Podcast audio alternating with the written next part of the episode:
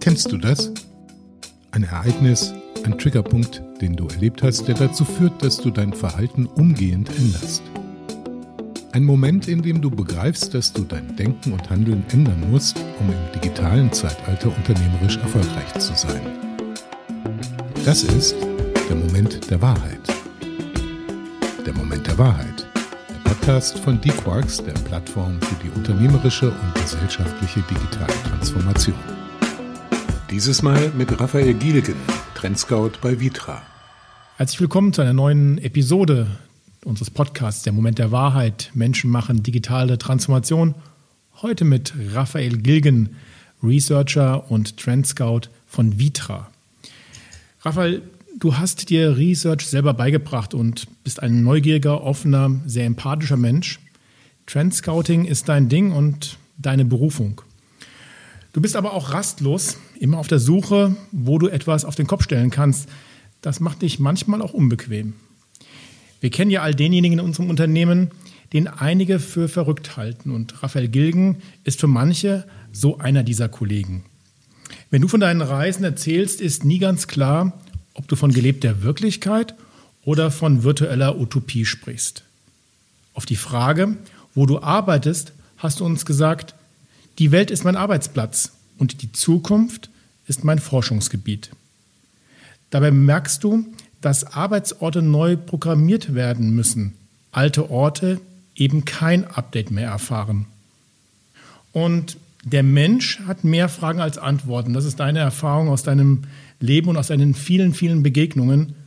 Und du gibst den Menschen Inspiration und gibst ihnen Orientierung in dem, was du erlebt hast, weil du das, was du erlebt hast, miteinander kombinierst. Und ich fand es ganz, ganz faszinierend von dir zu hören, dass du ein Mensch bist, der alles im Kopf abspeichert, der viele, viele Bilder hat, ein richtiges Bilderarchiv und dass du ein Mensch bist, der sich nichts aufschreibt. Deswegen haben wir auch heute hier gar nicht irgendeine Frage groß aufgeschrieben, sondern freuen uns auf ein Gespräch mit dir ähm, und ja, freuen uns, vielleicht einer der Protagonisten zu sein, die du immer gerne triffst, Protagonisten einer neuen Zeit. Und ähm, Raphael, sehr schön, dass wir heute miteinander reden können.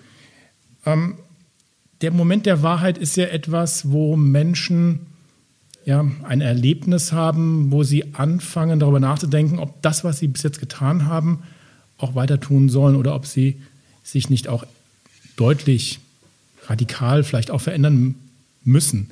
Gab es bei dir im Leben den einen oder anderen Moment der Wahrheit? Ja, es gab, so, wenn ich so recht überlege, gab es drei. Davon sind so zwei beruflicher Natur. Okay.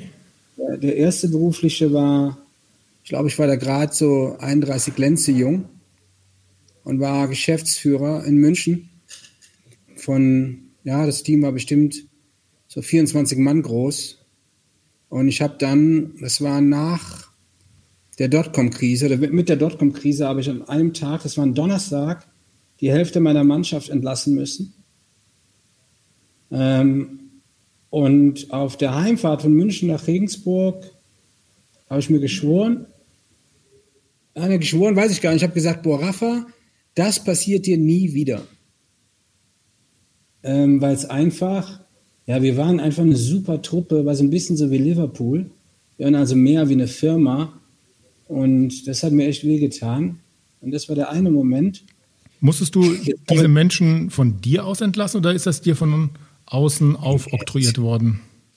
Ich habe nie etwas getan, was man mir aufoktroyiert hat. Es kann natürlich sein, dass man einer, dass man mir dabei geholfen hat, Entscheidungen zu treffen, aber ich habe noch nie im Leben etwas getan, was ich nicht tun wollte. Also wo ich nicht jetzt dahinter gestanden hätte. Na, das gehört auch dazu. Und jetzt, mit Sicherheit war ein Teil davon auch mein Versäumnis. Ja, wenn du Geschäftsführer bist, dann ist das dein Laden. Und ein, ein Geschäftsführer kriegt auf der einen Seite die Mitarbeiter, die er verdient, oder ein Chef, und auf der anderen Seite ist die geschäftliche Entwicklung liegt in deinen Händen. Also den Schuh musste ich mir dann schon anziehen. Ja, und das andere, das war natürlich eine ganz andere Richtung, ja. Das war im Jahr 2010 auf dem DLD von Border Media in München die Begegnung mit Bertrand Picard. Ich bin noch nie ähm, einem Mann begegnet mit so einer Aura, der mit uns seine Geschichte geteilt hat über Solar Impulse. Er ist ja dann, glaube ich, vor zwei Jahren hat er mit seinem Solarflieger die Welt umrundet in mehreren Monaten. Zu der Zeit, wo er zu uns gesprochen hat, 2010, ähm, haben sie gerade mal einen Liftoff auf der Startbahn geschafft. Aber er hat in diesen 30 Minuten die Geschichte geteilt und seine Erfahrungen von der ersten Nonstop-Ballon-Umrundung, also der Umrundung der Erde mit einem Ballon. Das war damals, glaube ich, zusammen mit Steve Fawcett. Und danach von seiner Idee erzählt, die dabei entstanden ist. Und das war einfach großes Kino. Weil er hat eins gesagt, ähm, er hat gesagt, uh, Pioneer Spirit is nothing about new ideas. Pioneer Spirit is fighting against old ways of thinking. Und er sprach dann auch an, wie wichtig es im Leben ist, to have your, in life you need a weatherman.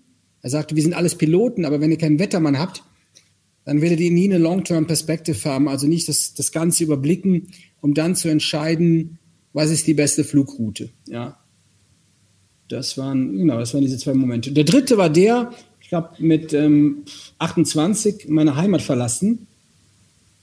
Ja, das war dann eher so ein Moment, wo du gedacht hast, um Gottes Willen, ist das richtig? Bin nach München gezogen und hatte in dieser Stadt kein Schicksal. Ich glaube, wenn ich beim ersten Abendessen im Wirtshaus tot umgefallen wäre, ich will nicht sagen, das hätte keinen interessiert, aber ja, mich kannte ja keiner und ja, das war auch schon ein dickes Brett. Da habe ich einiges an Gras fressen müssen, um es mal so zu sagen. Aber es ist ja spannend. Äh, das eine Thema, was du jetzt gerade gesagt hast, ist ja eher, ja, ich sag mal, eine Situation, wo man sich vielleicht ein bisschen so fühlt, dass man was falsch gemacht hat oder vielleicht sogar versagt hat. Ne? Und die andere Situation ist ja eine sehr inspirierende Situation gewesen. Ja. Ne? Ja. Ähm, mich würde mal interessieren, inwiefern diese beiden Situationen dich unterschiedlich geprägt haben. Oder warum die, warum das eine ja eher negativ und das andere eher ein positives äh, Thema? Ich habe die erste Situation schon ernst genommen. Ich muss fairerweise sagen, es war damals bei der Firma Bene und ich habe dann auch vom Bene Management die Rückendeckung in dieser Zeit genossen. Man hat mich wirklich unterstützt in dem, was ich tue. Man hat mich trainiert, äh, man hat mich bestärkt und mit Hilfe quasi von, vom Management oder auch von Mentoren, habe ich es dann geschafft, auch gemeinsam mit dem Team die Karre wieder aus dem Mist zu ziehen. Ich glaube, da haben wir keine zwei Jahre für gebraucht. Und das war eine Erfahrung, die möchte ich gar nicht missen. Und ich glaube, da muss auch jeder mal irgendwie durch. So. Und das hat mir, ich habe mal Triathlon gemacht und Marathon bin ich gelaufen. Ich war schon immer so ein Ausdauertyp. Also es hat mir aber nochmal gezeigt, so eine Business-Ausdauer zu kriegen und dass dann das Arbeitsleben nicht immer Ponyhof ist, sondern dass du auch einmal Dinge aushalten musst und beharrlich sein musst, Vorbild äh, gegenüber den Kolleginnen und Kollegen. Doch ich glaube, wenn das nicht gewesen wäre, wäre vieles anders geworden. Bin auch reifer geworden, habe mehr Verantwortung übernommen. Ähm, ja, im Nachhinein war das dann, ich würde sagen, eine gute Zeit, aber es war eine wertvolle Erfahrung. Ist es denn nicht so, dass dann diese negativen Erfahrungen uns in unserer persönlichen Reife viel weiterbringen als die ganzen positiven, gewinnbringenden Projekte? Sag mal, ich bin ja, ich bin ja so, bin erstens ein optimistischer Mensch und ich sehe die Sachen jetzt wieder als Geschenk oder als göttliche Prüfung an und nehme die dann auch an, die Dinge. Und ich sehe in beiden Sachen etwas, wo ich sage, jetzt beschwer dich einfach nicht und halt die Klappe und nützt jetzt nichts, ist so, ja, muss jetzt durch. Vielleicht habe ich das von meinem Dad. Mein Dad hat Zeit seines Lebens sich nie über seine Arbeit beklagt, wie er nach Hause gekommen ist. Der war immer ein Vorbild oder ist immer ein Vorbild für Disziplin, für Ordnung, äh, für Empathie gegenüber den Mitarbeitern. Und vielleicht hat, uns, hat mich das auch geprägt in der Kindheitsstube weil wir haben in der Werkswohnung gewohnt. Bei uns klingelte schon mal der Drucker oder ein anderer Mitarbeiter wollte irgendwas wissen zur Maschine oder wo was war, wo welcher Lagerplatz war. Damals war nämlich alles so digitalisiert. Und das war total normal, dass, der, dass man am Samstag zu coolen Kampf oder welcher anderen Abendsendung, dass mal einer geklingelt hat und unten stand einer der befreundeten Gastarbeiter vor der Tür und sagte, ist dein Vater da, Raphael? Und dann hast du gesagt, ey Papa, da unten steht der Paulo, da unten steht der Alberto. Und dann geht mein Dad runter und hat das mit den Jungs besprochen. Ja, und vielleicht kommt das auch daher. Bist du mehr ein Mensch, der in der Gegenwart oder in der Zukunft lebt? Ich bin mittlerweile ein Mensch, der in der Vergangenheit, in der Gegenwart und in der Zukunft lebt. Ich habe, ähm, also die Zukunft hat mich schon immer interessiert. So, und die Gegenwart, der kann sich ja nicht entziehen. Ja, und, ähm, und habe jetzt gelernt, bei Vitra mich auch mit der Vergangenheit zu beschäftigen. Das hat damit zu tun, dass ja ganz viel aus der, der Anleitung, Orientierung, die ich ja brauche, aus einer langen Geschichte von Vitra entsprungen ist. Und irgendwann, und ich hatte auch hier mit Jürgen Dorbaum, der ist leider schon in Rente, einen Kollegen, wenn immer wir die Möglichkeit hatten, gemeinsam Kaffee zu trinken, morgens um sieben haben wir das gemacht, weil das war so ein alter Frühaufsteher wie ich. Und dann hat er immer wieder so eine alte Geschichte rausgepackt. Und das hat mir auch dann geholfen. Und darüber habe ich dann auch angefangen, in der, so in der Geschichte, Geschichte der Menschheit zu graben oder auch epochale Ereignisse, denen mal aus dem Grund zu gehen. Da gibt es ja ein schönes Buch, Nichts als die Welt von einem Schweizer Autor. Ähm, ah, ich komme jetzt nicht auf den Namen. Und in diesem Buch beschreibt er 200 epochale Ereignisse, mhm.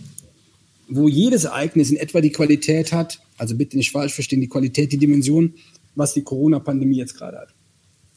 Also einschneidende genau. Ereignisse, ja, ungeplante genau. Ereignisse. Mhm. Ja, und so liebe ich es eigentlich, so in den Zeiten zu springen. Ich bedauere es auch übrigens, dass das Leben eines Menschen so kurz ist, selbst wenn ich jetzt 90 oder 100 Jahre alt werden würde, weil das ist schon ein bisschen fies. Wir müssten nämlich die Möglichkeit haben, viel älter zu werden, um das Leben als Ganzes mal zu begreifen. So, das bedauere ich echt. Ja, ich muss sagen, welche, Zeit, welche Zeitspanne schwebt dir da vor? Bitte? Welche Zeitspanne schwebt dir da vor?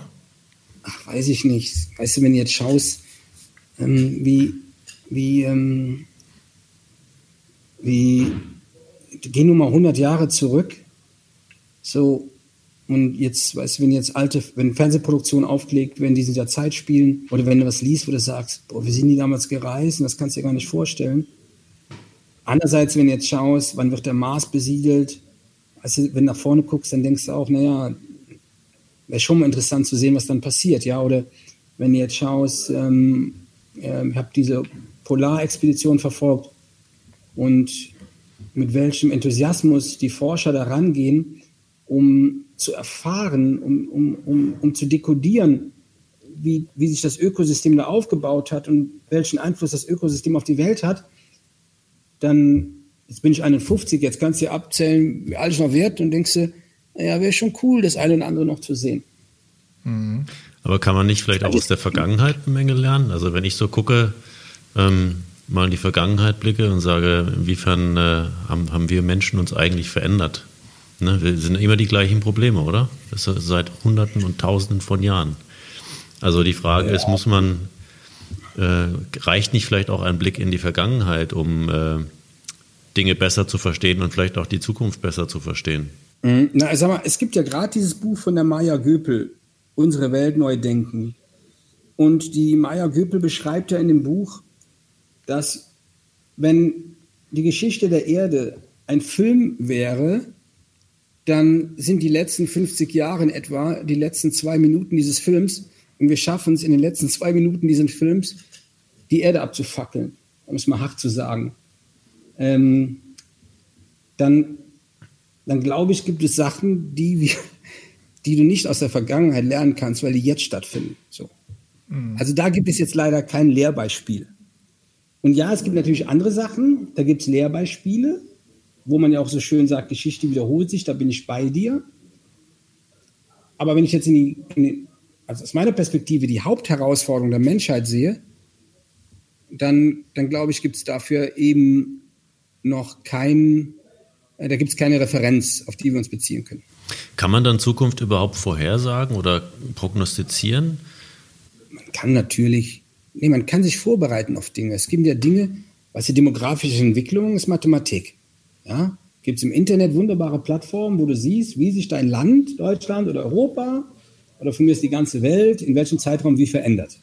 So, das ist vorhersehbar. Ja? oder auch die, die, die, die Profis, die heute Klimaforschung machen, ähm, die haben ja schon Angst, wenn sie ihren Ergebnissen trauen, was da rauskommt, weil sie eigentlich gar nicht glauben, dass das dann sein kann. Und man, man kann natürlich, ich glaube, es, es steht und fällt damit, was du wissen willst. Aber ich würde jetzt per se nicht sagen, dass wir viele Sachen nicht wissen können. Was mich gerade so ein bisschen umtreibt, ist ja auch gerade diese Frage, man sagt, kann man Zukunft prognostizieren? Also ist Zukunft etwas, was sozusagen von außen auf einen einprasselt, mit dem man umgehen muss? Oder ist Zukunft eben etwas, auf das ich einen Einfluss habe? Ja, ne? das ist beides. Schau die Nobelpreisträger jetzt an. Ich bewundere diese Menschen, die sich komplett reinhängen über viele Jahre bis Jahrzehnte und, und so der Menschheit äh, den Fortschritt bringen. Und was, wir, was uns klar sein sollte, wenn man sich die Geschwindigkeit der Supercomputer anschaut, wenn man sich, also die Entwicklung, wenn man sich andere Technologien anschaut und deren Konvergenz, wie die aufeinander wirken, dann, dann steht uns noch eine ganz andere Zeit bevor, dass wir bestimmte Sachen sehr wahrscheinlich viel schneller lösen oder entdecken können, weil uns andere Werkzeuge dafür zur Verfügung stehen. Und ähm, da, da glaube ich, dass es, da sind ein paar Sachen, die sind nicht vorhersehbar. Und das ist jetzt wieder wie bei Star Wars. Es gibt Leute, die machen damit gute Sachen. Und es gibt Leute, die machen damit Sachen, wo du denkst, das willst du eigentlich gar nicht wissen. Ja? Aber das hat es ja schon immer gegeben mhm. bei den Menschen. Jetzt sagst du ja, dass der, dein Arbeitsort die Welt ist. Und jetzt bist du ja bei Vitra, die sich ja schon seit vielen Jahren mit der Ausgestaltung und dem Design von, von Möbeln, die in irgendwelchen Räumen stehen, beschäftigt. Wenn du sagst, der Arbeitsort von dir ist die Welt, wie sieht denn dann dein Arbeitsort zukünftig aus? Auf dieser Welt? Wie sieht die Welt für dich zukünftig aus? Ja, ich möchte da nichts vorwegnehmen. Ähm, ich ähm, habe da was im Auge, da kann ich jetzt noch nicht drüber reden, im Kontext von Vitra. Aber um mal eins zu sagen, ich bin ja in der Vergangenheit, habe ich es ja so gehandhabt, dass ähm, wir haben ja Auslandsmärkte, die für uns von Interesse sind, aus unterschiedlichen Betrachtungsweisen. Ähm, dann habe ich ja für uns, also für mich, für meine Arbeit Märkte, von denen ich besonders viel ablesen und deuten kann. Und mir schwebt vor, in Kernmärkten der Veränderung eine andere Zeit oder andere Modelle einer Kollaboration vorzunehmen, ohne jetzt Dinge vorwegzunehmen. Das heißt nicht nur mit, mit kleinen Besuchen oder mit Lesen und Eintauchen, sondern auch mit konkreten, mit konkreten Kollaborationen aus diesen Märkten heraus mit Protagonisten vor Ort. Klingt ein bisschen mystisch, aber auch irgendwie spannend. Wie viel Virtualität wird denn in diesen keine. Kollaborationsräumen sein? Keine? Das, was ich jetzt denke, hat keine. Stell dir mal vor, die ISS. Also stell, das ist so, kannst du ein bisschen sehen wie die ISS nur, es gibt nicht die eine ISS, wo alle zusammenkommen, sondern mir schwebt gerade vor, dass ich vier kleine ISS habe, wo ich hinfahren kann oder hinreisen kann, um mit diesen Menschen vor Ort an bestimmten Dingen zu arbeiten. Mhm. Also, Und das ist eben nicht virtuell, das ist physisch. Das heißt, dass die physische Begegnung, die physische Interaktion ist für dich schon auch Zukunft. Immer noch, ja klar. Und die virtuelle, ich ähm, kriege morgen meine neue Oculus-Brille. Ähm, da habe ich mich jetzt zu entschlossen, da hat mein kleiner Bruder mich zu verführt. Und ähm, arbeite auch massiv an meinem digitalen Zwilling oder an meiner virtuellen Kollaboration. Ich will nicht sagen, ich bin technikavers, aber ich war nie ein Gamer oder sowas. Das heißt, ähm, wenn mit Technik, dann muss ich erstmal gucken, wie machst du das und so. Und, ähm, und da freue ich mich aber auch drauf. Also das tue ich dann auch in dieser Konsequenz. Aber es ist interessant, dass du sagst, ähm, die, die Zukunft aus deiner Sicht ähm, auch der, der Arbeitswelten ist eher weniger virtuell geprägt. Der Trend aktuell halt. Geht ja in eine andere Richtung. Also ja. die Frage wäre, was überzeugt dich so sehr? Oder habe ich es falsch verstanden? Also ich, nein, nein, nein. Das, also mein Gedanke, das so zu tun, basiert auf meiner Arbeit. Also ich, ich stelle mir vor, in bestimmten Ländermärkten oder in bestimmten Regionen in der Welt, wovon ich mir was verspreche, ähm, in einer anderen Intention der physischen Arbeit einzusteigen. Also der echten Zusammenarbeit. Ja, ich bin, ich glaube auch, was du sagst. Die Remote Work, wie man das nennt, wird auf Dauer gefühlt die Hälfte unserer Arbeit sein und die andere Hälfte ist physisch. Und das ist ein neues Universum, was wir betreten. Weißt das heißt, du, der Film Ready Player One, der beschreibt es eigentlich ganz gut. Mhm. Einer, den ihn noch nicht sich angeschaut hat, der soll jetzt einfach mal nach dem Podcast den Trailer sich anschauen. Der Film spielt, glaube ich, zu 80, 95, 85 Prozent des Inhaltes spielt in der virtuellen Welt von Steven Spielberg, wurde veröffentlicht im Jahr 2018. Und damals habe ich mir schon gedacht, boah, wenn das mal kommt, jetzt haben wir gemerkt, wie auf einmal das Virtuelle in der ersten Stufe stattfindet, mit den neuen Techniken, mit den fast 1000 Remote Work Tools, die es gibt. 1000, ganz, 1000 ja, Tools? Wir haben, ja, wir haben die mal gezählt. Ich bin auch tot umgefallen, ja.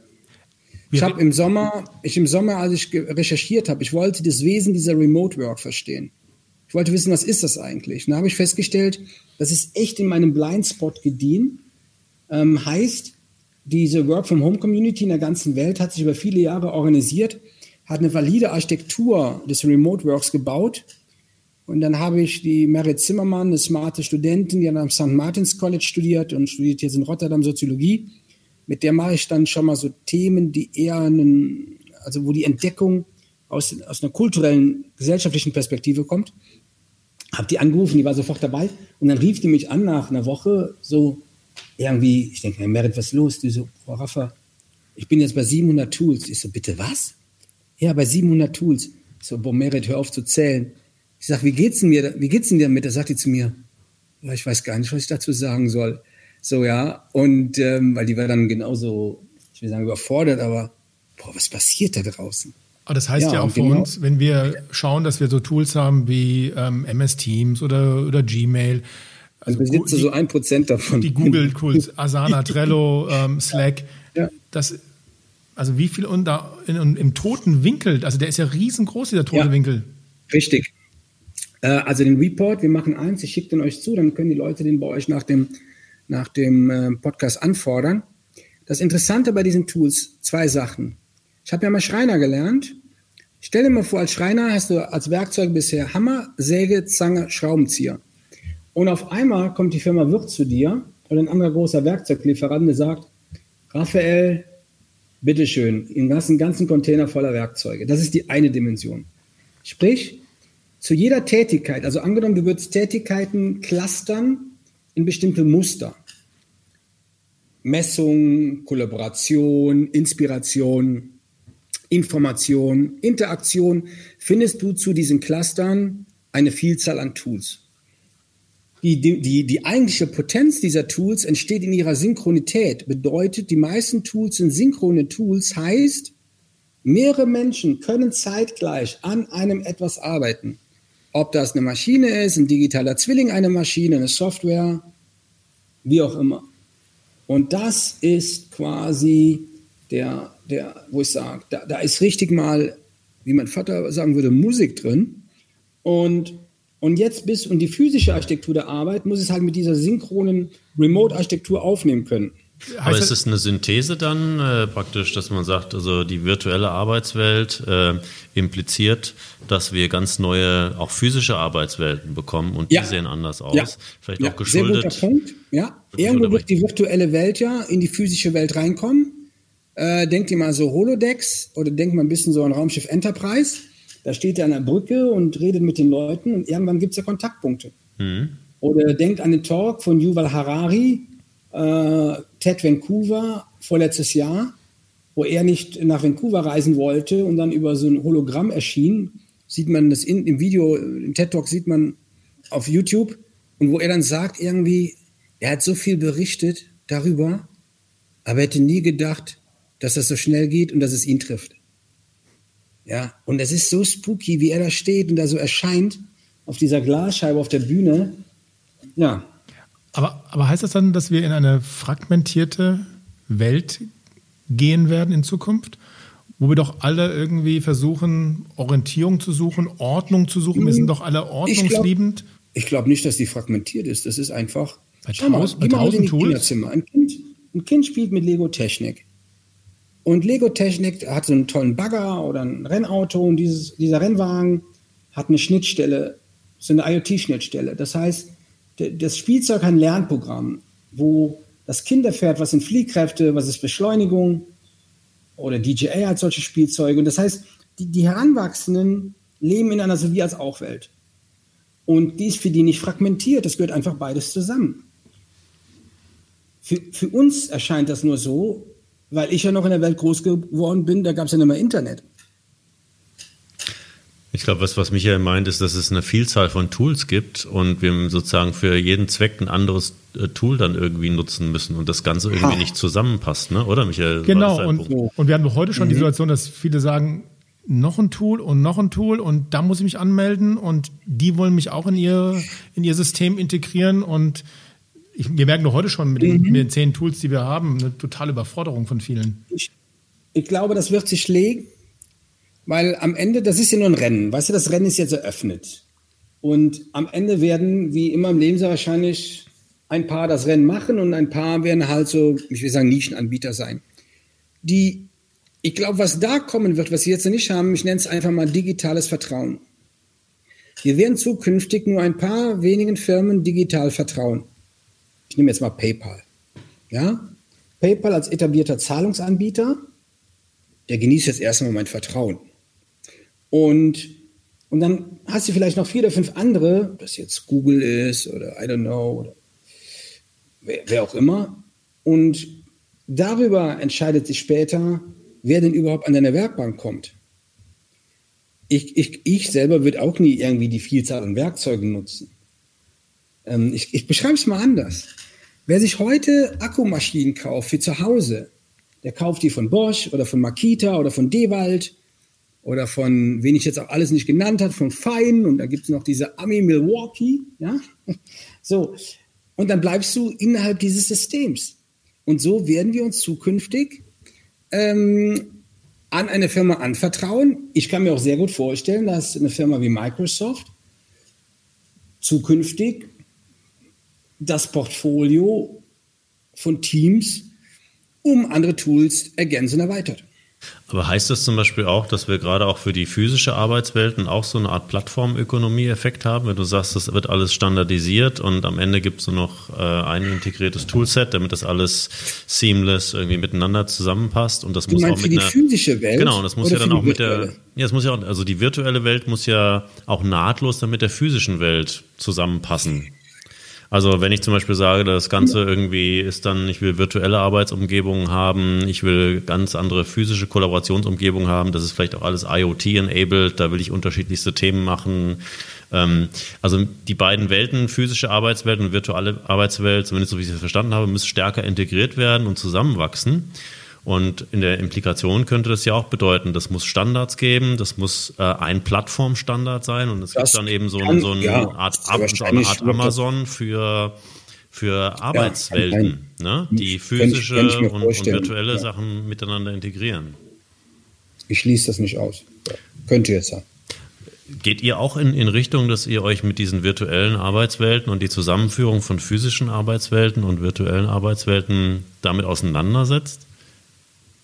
Weil jetzt sind wir in erster Linie eine Design Company und diese Design Company versteht sich darin, hat sich dem, den Räumen verschrieben. Es ist egal, ob die Menschen in diesen Räumen wohnen, ob sie in diesen Räumen arbeiten oder ob das Hospitality-Bereiche sind. Und wir glauben an die Kraft dieser Räume und an die Kraft von gutem Design.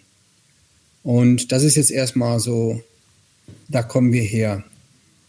Und, und dem gilt unsere ganze, unser ganze Fokus, unser ganzes Engagement und Leidenschaft. Mhm. Und da ist ja noch viel zu tun, by the way. Und natürlich müssen wir in einem angemessenen Maß und auch in der Erwartungshaltung unserer Kunden und Freunde ein digitales Angebot schaffen. Aber wir würden, wir sind jetzt nicht die Adresse dafür, dass es irgendwann von einem Campus, den wir vielleicht entwickeln und einrichten, dass es davon einen digitalen Zwilling gibt, und dass wir den programmieren in den nächsten fünf Jahren.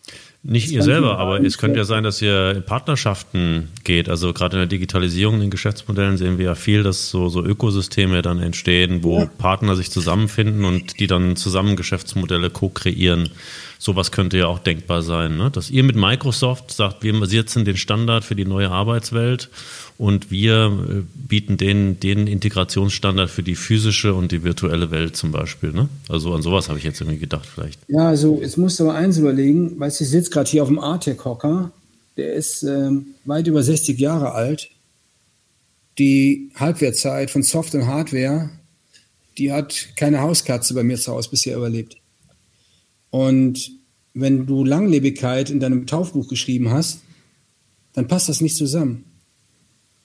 Und ich habe auch so Gedanken gehabt wie du, wie es zu Vitra kam. Aber jetzt, ich hatte jetzt diese Woche sechsjährigen Geburtstag bei Vitra. Ähm, je mehr ich drüber nachdenke, ist es wichtig, dass wir genau an dieser Qualität arbeiten, der Langlebigkeit. Und dass du vielleicht eines Tages ein Produkt von uns auf der ISS siehst und dass du gar nicht auf die Idee kommst, dass das gar nicht in dieses Raumschiff passt. Denk mal von der Seite nach. Der Udo Lindenberg hat ja letztes Jahr das, dieses Album rausgebracht, oder vorletztes Jahr stärker als die Zeit. Und das trifft es eigentlich ganz gut. Mhm. Und das andere auch, das sollten wir nicht vergessen. Jede Erinnerung von uns in unserem Leben ist verknüpft mit einem physischen Ort. Der erste Kuss, der war nicht auf Instagram oder auf Facebook. Die Unterschrift bei deinem ersten Arbeitsvertrag, die war nicht virtuell. Und all diese Ereignisse, die dir im Leben, die, eben, die nicht, die, wo du auch, erinnert, erinnert euch an die Einleitung von uns heute in das Gespräch, die haben alle einen physischen Kontext. Ich könnte dir heute noch, ich könnte sehr wahrscheinlich bildhaft beschreiben, wie das da war an diesem Tag. Und, und das muss einer bedienen. Und ich glaube, das können wir ganz gut. Und das ist unser Platz. Es gibt diesen wunderbaren Spruch, Schuster bleibt bei deinen Leisten. Das heißt ja gar nicht, dass wir das andere doof finden. Das hat ja keiner gesagt. Also steht mir auch gar nicht zu, das zu sagen. Das wäre dann noch eine Entscheidung der Familie. Aber allein diesem Thema die Aufmerksamkeit zu geben, etwas zu machen, was Menschen lange begleitet, neue Standards zu setzen, ist so eine große Herausforderung. Und ähm, es wäre zu kurz gedacht, einfach jetzt hier Technik zu integrieren. Mhm. Ich finde das, find das spannend, weil auf der einen Seite reden wir von physischen Orten und du redest zu Recht von Langlebigkeit, Langfristigkeit. Also das auch, was dich bei Picasso begeistert hat, seine langfristigen Perspektiven. Auf der anderen Seite haben wir die virtuelle Welt, wo alles sehr kurzfristig ist, wo ich mich ständig auf irgendwelche Updates ähm, einlassen muss. Äh, ständig poppt äh, ein Tool auf und sagt mir äh, ein neues Update und dann sieht das irgendwie wieder ganz anders aus. Wie kommen wir mit dieser Ambidextrim, mit dieser Doppeldeutigkeit zurecht? Das ist die große Frage der vor uns liegenden Zeit, ja. Ich hab, bin vielleicht der falsche Gesprächspartner. Ich wohne ja im Outback von Regensburg auf einem, wir haben ein schönes Zuhause, nicht im Sinne von schön, dass das ein namhafter Architekt gebaut hat oder dass wir einen Raum, dass wir einen Top-Designer hatten, der unsere Wohnung designt hat. Aber es ist einfach ein wunderschöner Ort inmitten der Natur, abgeschieden. Du lebst voll im Einklang mit den Jahreszeiten und spüre es auch, wenn, wenn draußen etwas nicht stimmt. Bei uns ist nichts vernetzt aus. Das Einzige, was vernetzt ist, ist unser, unser Heizkraftwerk. Wir heizen mit erneuerbaren Energien, also mit Hackschnitzeln und versorgen die Häuser. Das war es dann schon. Alles andere ist bei mir 0,0 vernetzt. Und ähm, ich mag das total. Und mag auch da diese Langsamkeit und dass wir uns da auch der Natur einordnen. Also wir, wir räumen das Laub nicht weg von der Wiese, wir kehren es nur zusammen im Winter, dass alle Insekten dann noch einen schönen Platz haben zum Überwintern und im Frühjahr löst sich das von selber aus. Wir werden nicht äh, jede zweite Woche den Rasen, sondern maximal dreimal im Jahr. Wir schneiden die Büsche dann zurück, wenn es für die Natur am besten ist. Und so haben wir dann einen ganz anderen Takt. Und das hält mich eigentlich in der Spur und bewahrt mich davor, durchzudrehen. Oder ich bin natürlich radikal und stehe ab und zu nur mit einem Bein fest am Boden. Aber ich habe genau auch zu Hause diesen Konterpart. Weißt du, da musst du halt noch Mist wegfahren und holst das Holz zum Feuer machen. Ja, oder muss man was reparieren, was kaputt gegangen ist und gehst in die Werkstatt und, und suchst irgendwas und dann musst du überlegen, wie flickst du das. Also ich komme mit dieser Ambidextrie ganz gut zurecht. Also das kann, das kann ich sehr schön nachvollziehen, weil ich wohne auch in so einem kleinen Dorf mit 450 Seelen äh, und habe das auch mit dem Laub und so. Das ist insofern bin ich da bin ich ja, da ganz bei dir. Und äh, in der Tat, und ich bin auch gerade deswegen eigentlich ein, äh, ein Fan auch von von moderner Arbeit und auch von der Kombination von, ich sag mal, physischer Arbeit und virtueller Arbeit, weil wenn ich es mal vergleiche früher in dem Job, den wir gemacht haben. Ich bin irgendwie montags morgens aus dem Haus und wenn ich Glück hatte, bin ich Freitagabend wieder nach Hause gekommen und dann hatte ich das das Wochenende mit meinem, mit meinem Laub zusammenkehren und Dachrinnen sauber machen und diese ganzen Sachen. Und heute kann ich mehr auch von der Natur haben, weil eben auch die rituelle Arbeit äh, mir das ermöglicht. Und äh, was vielleicht noch ein bisschen fehlt, ist ähm, die Arbeits Weisen, die wir in Zukunft vielleicht jetzt auch haben und da vielleicht neue physische Orte auch zu haben, die das effektiver organisieren, würde mich nochmal interessieren, weil ein so ein Punkt ist ja auch der, dass wir durch die neuen Technologien, jetzt KI ist ja gerade in aller Munde, dass wir sagen, okay, viele Arten von Arbeit, die wir heute haben, auch im kognitiven Bereich, werden durch KI vielleicht abgelöst. Und was bleibt dann eigentlich noch übrig an Arbeit perspektivisch? Ne? Und müssen wir eine ganz andere Arbeit machen? Also fokussieren wir uns eher auf Kreativität, auf Kollaboration, auf, ähm, ich sag mal, auch empathische zum Beispiel äh, Aspekte, dass wir auch Lebensqualität erhöhen, dass wir Arbeit, unsere Arbeit sich damit auseinandersetzt, auch unsere Lebensqualität zu erhöhen. Das heißt, Arbeit bekommt einen ganz anderen Stellenwert, vielleicht auch eine ganz andere Qualität und dafür brauchen wir vielleicht auch andere Arbeitsräume. Und gerade auch das physische Erleben bekommt einen höheren Stellenwert. Also insofern, ich kann das genauso, dieses, dieses nur virtuelle Arbeiten, das entkoppelt dich ja auch irgendwie so ein bisschen. Ne? Und die Natur und die Verankerung in der Natur, das, das, das ist ja auch ein, irgendwie, zumindest bei mir, so wie ich das erlebe, auch ein Urbedürfnis des ja, menschlichen aber, Erlebens. Weißt du, das ne? ist, ich bin da keiner, der das mit der Ideologie sieht. Ich, ich verstehe auch Leute, die das ganz anders sehen und die dann ähm, sag schon, die dann in dieser Welt total aufgehen und sich dort wiederfinden. Ich glaube, wir, wir werden halt die totalen Extreme erleben von Menschen, die sich wieder zu einem eremitischen Modell hingezogen fühlen, bis zu denen, die mehr Zeit mit ihrem Avatar verbringen als mit sich selber. Und das ist einfach die Zeit und das kann es halt nicht aufhalten. Und ich glaube, am Ende sollte jeder für sich wissen, was denn so seine innere Stimme sagt und was sein Lebensmodell ist. Jetzt kann man das als junger Mensch, finde ich das total schwierig. Vor allen Dingen, Mensch, wenn ich jetzt überlege, ich wäre heute 20 oder 17 oder I don't know, mit all dem, was du heute tun kannst, mit der Auswahl, ihr würdet ja wahrscheinlich hier durchdrehen. Dass du was verpasst. Als ich so alt war, ja, gab es die Auswahl ja gar nicht. Meine Reichweite war, was ich Fahrrad fahren wollte oder am Ende, wie viel Tank, wie viel Kohle ich, wie viel Sprit hatte von der Karre von meinen Eltern. Und das war mein Aktionsradius. Und ich kam mir gar nicht in die Verlegenheit, über all diese Vielfalt nachzudenken. Zum Glück. Vielleicht sind es auch unterschiedliche Lebensphasen, ne? Also ich meine, ich war mit, mit, mit 18 auch anders, als ich heute bin. Ich könnte mir zum Beispiel nicht mehr vorstellen, in der, in der Stadt groß, äh, Stadt zu, zu leben. Also ich, ich bin, oder so vielleicht auch aus meiner Kindheit, ich bin ein bisschen auch dem, im ländlichen groß geworden, aber dann, als ich zur Schule kam, äh, Stadtkind geworden und so weiter und habe natürlich die Städte und auch das Reisen genossen, aber zum Leben, wie gesagt, möchte ich den, den, das Leben auf dem Land jetzt mittlerweile auch nicht mehr, nicht mehr missen. Also vielleicht sind es auch unterschiedliche Lebensphasen, ne? wo man sagt, ähm, sein, wo man ja. andere Formen bevorzugt, andere Formen der Arbeit oder ich weiß es nicht. Ich meine, das Schöne ist, für die, zumindest für die Wissensarbeiter gibt es den Arsch der Welt nicht mehr. Vorausgesetzt, du hast ein gutes Netz und das ist ja erstaunlich gut geworden, muss ich sagen. So, ja, we will see. Glaubst du, dass wir mehr Platz brauchen? Wie schätzt du den Platzbedarf von uns ein? Tja, das ist eine ganz andere Kiste. Also, ich glaube, so beim Mensch, ähm, es gibt ja so zwei Aspekte, glaube ich, die der Mensch zum einen will er seine Potenziale entfalten und zum anderen hat er ja sucht er eine Zugehörigkeit zu was Größerem wie er selbst, also der Familie oder einer Gemeinschaft. Für mich hat Platz immer eine Rolle gespielt, obwohl ich es nicht gewusst habe. Als, also wo ich als Kind groß geworden bin, hatten wir viel Platz und am Haus war direkt der Wald.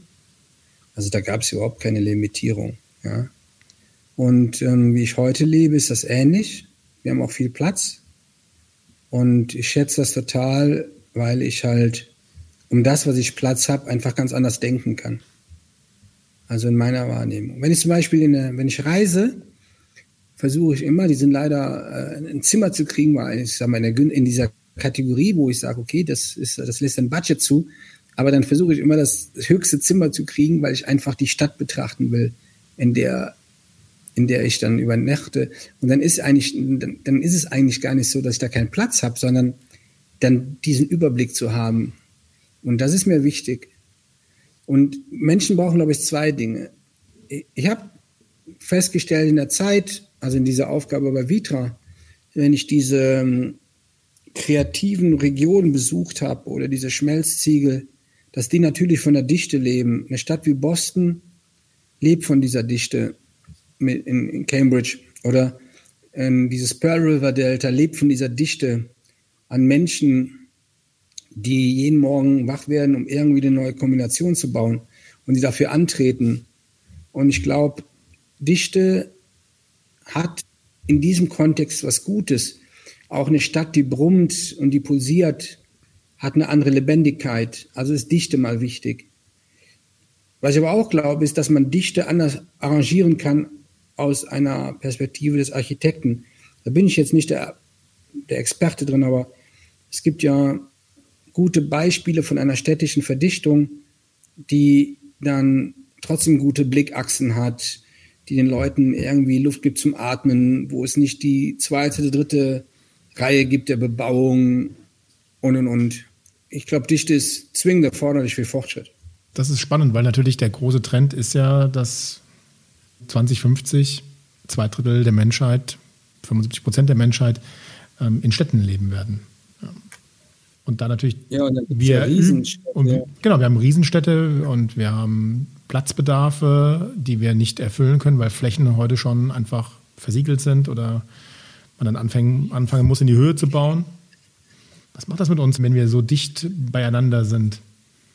Ja, ich glaube, es steht und fällt damit, aus welchem Land du kommst. Wenn du heute ein junger, junger Frau oder junger Mann bist in Südostasien und du wirst in den Philippinen groß oder in Indonesien oder in Malaysia, dann ähm, kennst du das nicht anders. Und ich glaube, dann kannst du damit auch ganz gut umgehen. Also besser als wie ich das jemals wahrscheinlich hätte tun können oder könnte.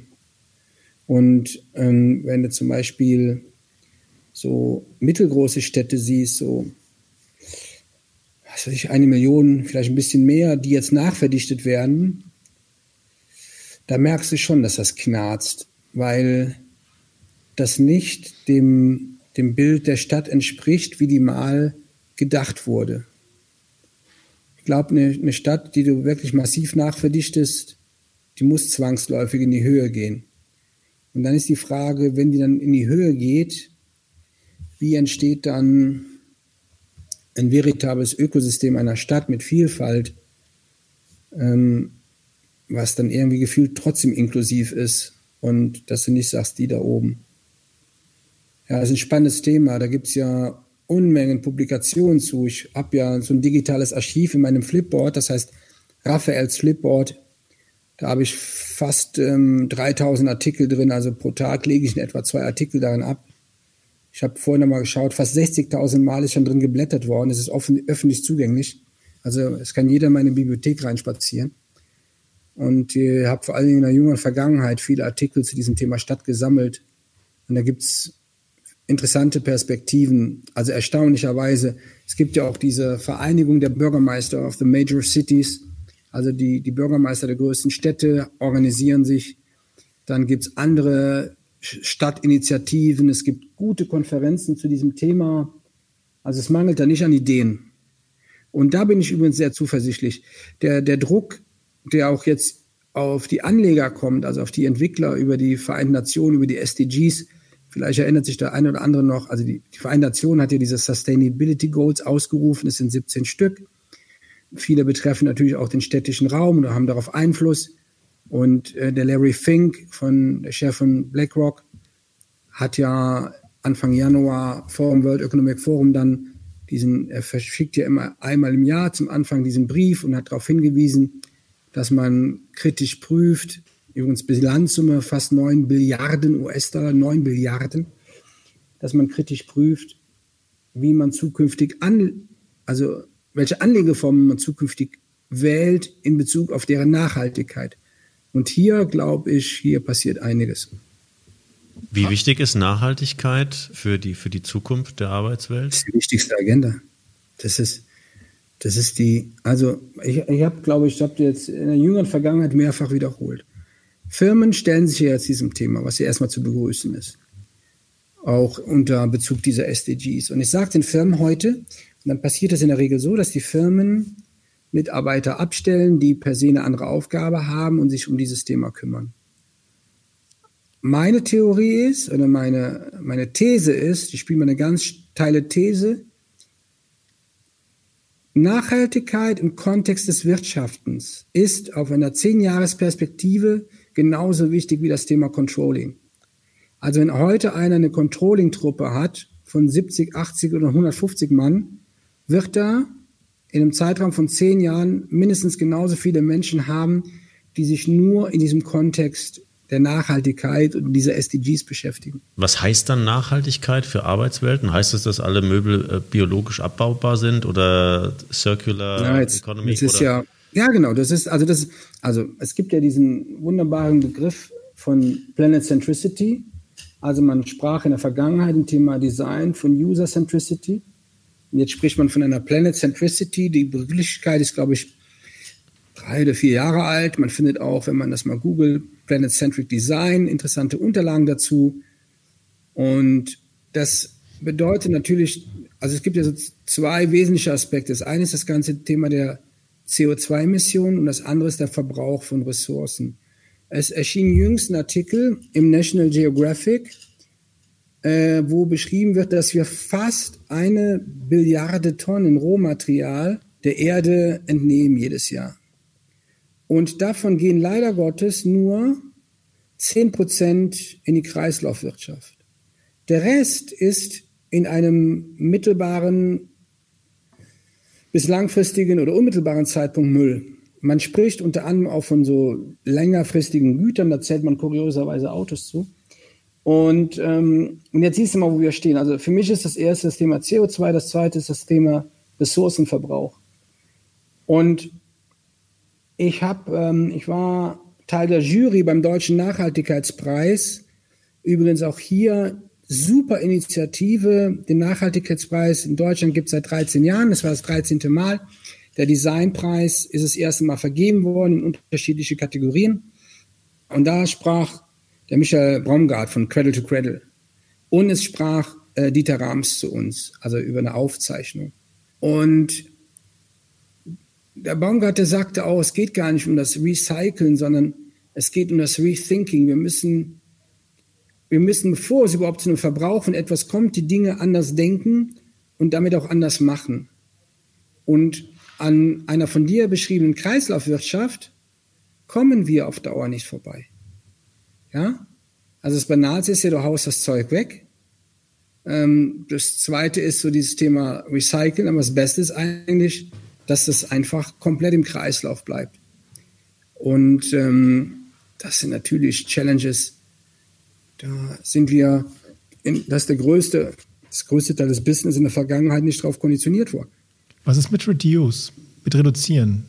Brauchen wir überhaupt so viel? Ja, ja, beziehungsweise wir können jetzt das Argument, was äh, Raphael vorhin sagte, also Langfristigkeit. Ne? Also warum muss ich äh, ständig neue Produkte kaufen? Das gilt ja auch vielleicht für Arbeitswelten, äh, Möbel und so weiter. Für Möbel, für Klamotten. Wenn die, genau, wenn die, wenn die halten und ähm, vielleicht eher nutzungsbasiert vermarktet werden oder was auch immer. Ne? Früher hat man auch tolle Gebäude gebaut, die Jahrhunderte alt sind. Also schaffen wir vielleicht auch damit wieder eher ja, geschichtliche Monumente ja, sozusagen, die, die lange halten, ja, keine Ahnung.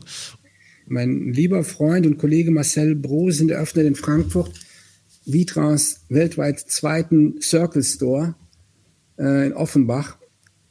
Und du findest ja von uns, von unsere Produkte findest du nie am Müll. Und unsere Produkte begleiten Menschenleben lang. Und warum? Ich sage jetzt mal hart, weil sie es drauf haben. Und die haben es nicht nur von der Qualität drauf, die haben es einfach auch von ihrer formalen Qualität drauf. Also nicht nur von der Produktqualität. Und die, und du, wenn dich mit denen umgibst, dann baust du auch irgendwie eine Beziehung zu denen auf. Und jetzt ist natürlich dieses Thema, nochmal zurückzukommen, brauchen wir überhaupt so viel? Ich bin kein Volkswirt, aber da müsstest du mal einen Volkswirt von einem der größten Banken fragen. Glaube, ich habe mal gelesen, dass wir so ein bisschen, bitte nicht falsch verstehen, dass das aktuelle System so ein bisschen zum Konsum verdammt ist. Ähm, es wäre mal interessant, das mal zu googeln, wie viel Nichtkonsum wir eigentlich ähm, aushalten würden als Gesellschaft. Andererseits glaube ich, ich bin ja ein Freund von dieser Idee für die Europäische Union, für diesen äh, Green Deal oder New Deal. Und wenn man schaut beim World Economic Forum und schaut auf Jobs of Tomorrow, da gibt es die, die zwei am stärksten wachsenden ähm, Geschäftszweige oder Businesszweige im Kontext Arbeit ist die Caring und die Green Economy. Und jetzt sieht man also, da ist ein echtes Businesspotenzial drin. Und die, die frühzeitig damit anfangen und das zu ihrem Mandat machen, die werden, ich glaube, die, ich bin fest davon überzeugt, die werden damit erfolgreich sein.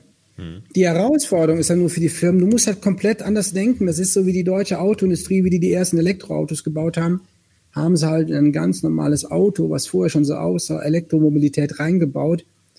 Aber du musst es halt komplett anders denken und das ist die Schwierigkeit. Das ist wie bei uns, als wir die ersten Teile von unseren Gärten renaturiert haben, reicht es nicht, die Pflanzen auszutauschen, du musst auch den Boden abtragen.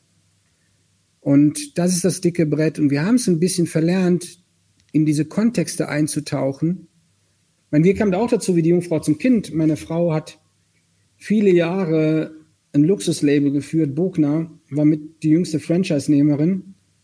Und wir haben dann irgendwann, haben uns mal angeschaut vor elf Jahren, haben festgestellt, da sind wir gar nicht. Und dann haben wir, ich glaube, wir waren Deutschlands zweiter oder dritter Organic Concept Store in Regensburg.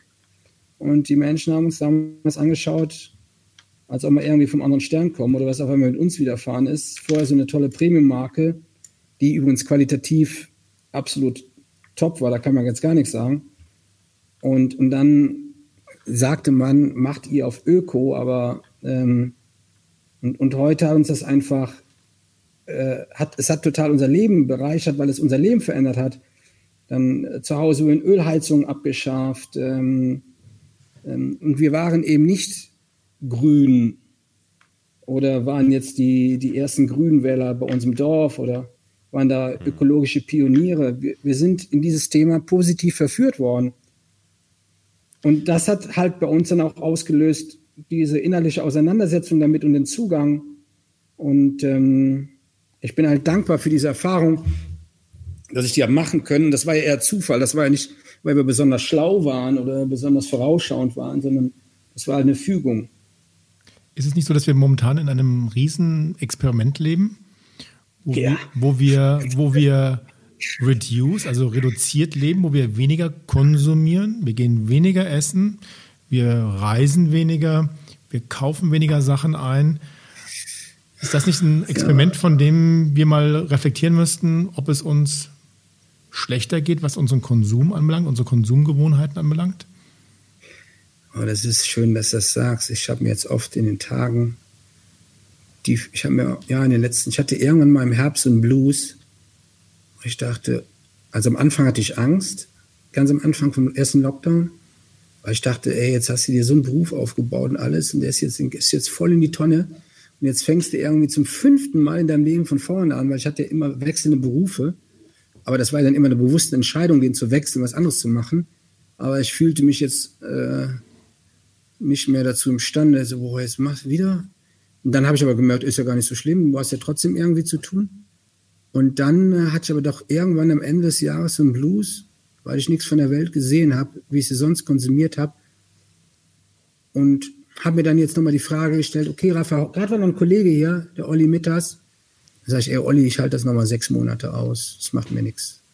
klar, am zu schaue schon im Himmel, wenn ich so einen Flieger sehe und dann sehe ich, ah, ist nur so ein Cargo-Flieger, der fliegt von Baku nach Chicago, da sitzt eh keiner drin. Ähm, es tut es dann ein bisschen weh, aber wenn ich dann irgendwie einen Tag im Wald verbracht habe oder habe draußen was gemacht oder dann ähm, oder irgendwie bis mit die Tiere zusammen, dann ist das abends vergessen, dann falle ich dann schon zufrieden in Bett. Und die, für mich zum Beispiel ist die größte Herausforderung Mobilität. Ich, die, die Fahrt von Vitra zu mir nach Hause sind 500 Kilometer. Und die fahre ich mit dem Auto, weil diese Ost-West-Verbindung einfach in Deutschland mit der Bahn nicht so prickelnd ist. Und das ist natürlich nicht toll, ja. Und ähm, andererseits bin ich so ein freiheitsliebender Mensch und fahre auch mit dem Auto mal, äh, mal links oder rechts von der Straße, um mal was zu sehen. Und ja, das ist so, daran muss ich sehr wahrscheinlich arbeiten, also auf dieses Thema Verzicht. Den Rest würde ich sehr wahrscheinlich irgendwie im Griff haben. Aber nochmal zurück, da ist auch noch die volkswirtschaftliche Perspektive. Weißt du, wir haben auch einen Garten, wir haben ja auch unseren Laden. Und ich arbeite bei der Firma von Vitra und wir, wir leben halt davon, dass Menschen sich in unsere Produkte verlieben oder mögen oder ein Kunde überzeugt ist, dass das die richtige Investitionsentscheidung ist und dass er diese dann kauft. Und ehrlich gesagt fühle ich mich natürlich mit unseren Produkten ganz gut. Aber ein Gedanke kann ja auch sein zum Thema Reduktion oder auch Nachhaltigkeit. Zum einen kann ich natürlich die Produkte so herstellen, dass sie nachhaltig sind, das ist das eine. Aber ich kann ja auch sagen, ich entkopple im Prinzip den, den Ressourcenverbrauch von dem geschäftlichen Wachstum. Das ist ja zum Beispiel ein Gedanke, der auch in so einer Serviceorientierung liegt, dass ich halt sage, hey, ähm, wir brauchen weniger Autos ähm, und wir vermarkten die eher nutzungsbasiert und nutzen die effektiver. Das könnte man ja auch für Arbeitsumgebungen machen. Das heißt, ähm, die mhm. Möbel, die man hat, einfach sozusagen eher nutzungsbasiert zu vermarkten. Also ist jetzt eine Form der Entkopplung von Ressourcenverbrauch und, und geschäftlichem Wachstum. Also darum geht es mir jetzt. Vielleicht kommt man noch auf andere Dinge, aber dass also, ich sage, wie, wie kann ich wachsen? Die Ökonomie hat mit Sicherheit einen Einfluss darauf, ja. Da bin ich bei dir ich glaube auch eh, dass die ganzen Co-Modelle des Co-Live und Co-Work und Co, was es noch nicht alles gibt, ähm, äh, andere Modelle finden. Wer sagt denn, dass Schulen nach dem Schulbetrieb nicht anders genutzt werden können? Wer sagt denn, weißt du, wenn du da mal anfängst und setzt dich mal kreativ hin, dann wirst du viele Ideen finden für Mehrfachnutzung und Mehrfachbelegung von Räumlichkeiten, Mhm. Aber geht das denn überhaupt? Weil schau dir doch mal heute die Räumlichkeiten an, die sind doch funktional vorgegeben. Jeder. Ja, die muss natürlich anders programmieren. Du musst sie anders klar. programmieren. Und ich denke mir halt auch, ja. was wäre denn, wenn in einem Hochhaus, in einem Bürogebäude es für verschiedene Arbeitsfunktionen es verschiedene Räume gäbe und die Menschen wandern würden durch diese, durch diese Büroarchitekturen, weil sie halt ein Meeting haben, wo sie kreativ sein müssen und weil sie beim zwei Stunden später ein Personalgespräch führen oder drei Stunden später eine Videokonferenz haben und sie haben keinen festen Platz mehr, aber sie wandern durch die, in die Räume, ähm, die eine bestimmte Funktion haben. Dadurch würde doch viel mehr Interaktion geschehen. Die Menschen würden sich treffen, es gäbe Begegnungsstellen. Mhm. Das habe ich doch heute gar nicht mehr. Heute gehst du in, in so einen Bürotower hier in Frankfurt, da fährst du in deinem 35. Stock und dann bist das einzige Mal, wo du mit Leuten Kontakt bekommst, ist zwischen, also in der Vor-Corona-Zeit, zwischen 12 und 1, wo du in die Kantine gegangen bist zum Mittagessen und dann fährst du wieder siloartig hoch in deinen, in deinen 35. Stock und bleibst da, bis du abends nach Hause gehst und hast dann aber keinen Menschen gesehen. Ja? Außer denen, ja. die halt um dich herum sind, ja, die fünf, sechs Leute. Ja. Wir werden hier, genau in diesen Themen, werden wir in den nächsten, wenn wir Monat für Monat, Quartal zu Quartal neue Ideen ziehen, sehen von Protagonisten, die, also Unternehmen, die etwas entscheiden, ähm, Menschen, die mit einer Idee um die Ecke kommen. Ähm, diesbezüglich bin ich zuversichtlich. Und die Gebäude, die jetzt, die zukünftig in die, in die Entstehung kommen, die sind ganz anders äh, programmiert oder kodiert von, in der Vielfalt von der Nutzung Jüngst ist ähm, der Wettbewerb entschieden worden für das neue Alibaba Headquarter. Und ähm, wenn man da mal drauf geht, dann sieht man eigentlich, welche räumliche Vielfalt. Das ist fast wie ein vertikaler Kiez, also ein vertikaler und horizontaler Kiez oder städtisches Quartier mit den unterschiedlichsten, ähm, wie würde ich sagen, Angeboten, die man halt sonst in seinem Stadtteil oder in seinem städtischen Quartier vorfindet. Ja, da bin ich zuversichtlich. Du sagst ja, dass deine Aufgabe sei, durch die Welt zu reisen und die Protagonisten einer neuen Zeit zu treffen. Wer sind denn diese ja, ich Protagonisten? Ich will das alle andersrum. Wenn das Wesen einer Arbeit verstehen willst, einer zukünftigen, musst du unter anderem auch diese Protagonisten treffen. Ja. Und wer sind diese Protagonisten? Das ist ja sehr unterschiedlich, die Frage, was du suchst. Wenn du angenommen, Mixed Reality ist ein Thema, wir haben vorher viel über VR gesprochen, dann musst du die Protagonisten treffen, die am Thema Mixed Reality sitzen. Und das sind dann sehr wahrscheinlich Designer, die heute in Los Angeles und Kalifornien sitzen, die entweder aus ähm, den stärksten Zweigen kommen, wo VR gerade eingesetzt wird, oder die auf Basis, äh, die bei großen Plattformen sind und die Bereitstellung der Plattformen für diese VR-Tools machen. Dann musst du, dann fährst du halt dahin und, und, und suchst die und triffst die. Und idealerweise triffst du die Leute, die nicht an der Gegenwart arbeiten, sondern an der Zukunft und die verschreiben, die erzählen dir natürlich nicht den Computercode, aber die beschreiben dir Narrativ, an dem sie arbeiten. So, und dann erfährst du natürlich darüber was. Und je höher du den Intervall hast und die unterschiedlichsten Leute zu diesem Thema triffst, desto mehr Klarheit hast du dazu. Ein anderes Thema könnte sein, äh, dieses Thema Planet Centricity oder Biophilic Design oder so Eco-Friendly Architecture. Wenn du zu diesem Thema mal 15 oder 20 Protagonisten getroffen hast und hast mal Gebäude besucht, dann kriegst du schon ein relativ klares Bild in dieser Kombination deiner ganzen Eindrücke, die du gesammelt hast. Müssten denn Unternehmen, Organisationen, Regierungsapparate nicht Teams haben von Menschen, die Zukunft entdecken? Hm. Also Zukunftsteams, die dafür da sind, dass sie in die Welt hinausgehen und für ihre Themen eben diese Protagonisten suchen, finden und mit ihnen in Dialog treten? Ja, ich gehe noch einen Schritt zurück. Heute habe ich einen Podcast gehört von den Kollegen Trautmann und Magnussen on the way to New York mit der Julia Jäkel von Gruner und Jahr. Und die Julia Jäkel hat was Tolles gesagt. Sie sagte, und das hat mich auch, habe wieder was, habe viel, viel gelernt. Sie sagte, auf der einen Seite gibt es etwas, das heißt Erfahrung. Und Erfahrung hat per se einen Wert. Stimme ich hier eins zu eins zu. Auf der anderen Seite gibt es Wissen. Und da hat sie gesagt, dass das Wissen so eine Halbwertszeit hat von irgendwie gefühlt sechs Monaten. So, und das ist die Herausforderung. Weil du brauchst beides. Du brauchst auf der einen Seite Erfahrung und auf der anderen Seite brauchst du Wissen. Und wenn ich, wenn bei Vitra heute neue Leute anfangen von der Uni, dann denke ich mir auch, ey Junge, woher weiß sie das alles? Hat die, wann hat die geschlafen? Ja? Und die ist halt ganz anders konditioniert in ihrer Learnability.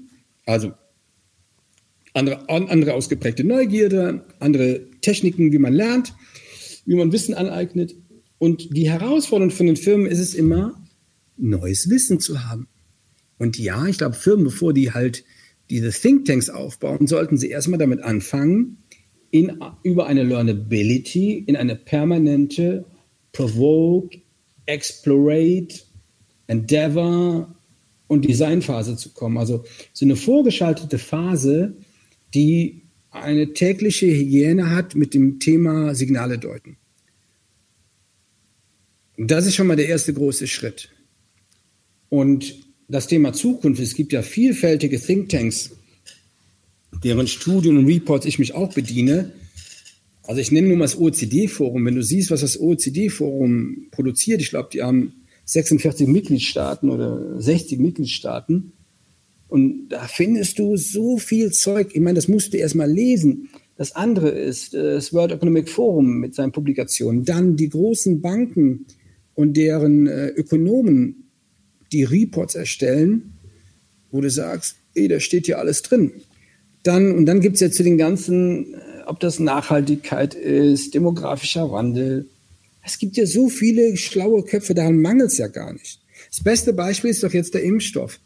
Wenn diese 160 oder 165 Firmen in einem Zeitfenster von drei Quartalen damit an den Start gehen, zeigt das mal die Dichte, also dass es nicht daran mangelt, dass man Dinge nicht weiß. Es mangelt nur daran, dass wir mit dem Wissen nichts machen. Wie kriegen wir Zugänge zu diesem Wissen? Wie erfassen wir dieses Wissen? Also Zugang ist einfach. Mein Zugang ist Google. So. Frage gelöst. Und ich glaube, ich gebe im Jahr 500 Euro für Reports aus, also Zero. Und die das Thema ist halt, dass du mit den Informationen, die du bekommst, dass du das auf dein Geschäft transferierst. Heißt, du beschreibst perspektivische Zukunftsszenarien und matchst damit deine eigene Organisation. So, und da, ähm, das ist nochmal eine andere Disziplin, aber das ist jetzt keine Raketenforschung. So. Aber ist das nicht auch eine ähm, Wette dann, wo du dann sagst, okay, jetzt habe ich hier fünf Szenarien mal entwickelt aus den Impulsen und Eindrücken. Worauf setze ich dann? Also wie, wie, wie hast du dann eine Systematik? Wie, oder sagst du, hey, Bauchgefühl, daran glaube ich oder das passt zu uns am besten oder?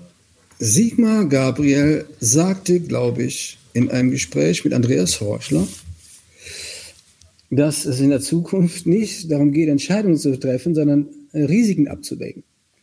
Und jetzt sind wir wieder, jetzt sind wir so bei deinem Thema, ja. Wie entscheidet man denn? Also ich sage jetzt, okay, wenn in diesem Ökosystem einer physischen Arbeit, was zu Hause anfängt, über Coworking und Hotel in ein, in ein Headquarter führt, dass ein Mitarbeiter zukünftig drei oder vier mögliche Stationen hat, wo er denn physisch arbeiten kann und dieser Bürostandort, nennen wir ihn einfach mal so, oder Headquarter oder Campus spielt dann eine Rolle, dann ist so sicher wie es Arm in der Kirche, dass der halt nicht über die Qualität der Schreibtisch- und Drehstühle bestimmt wird, sondern auf die Anforderungen eines Kollektivs einzahlt. So.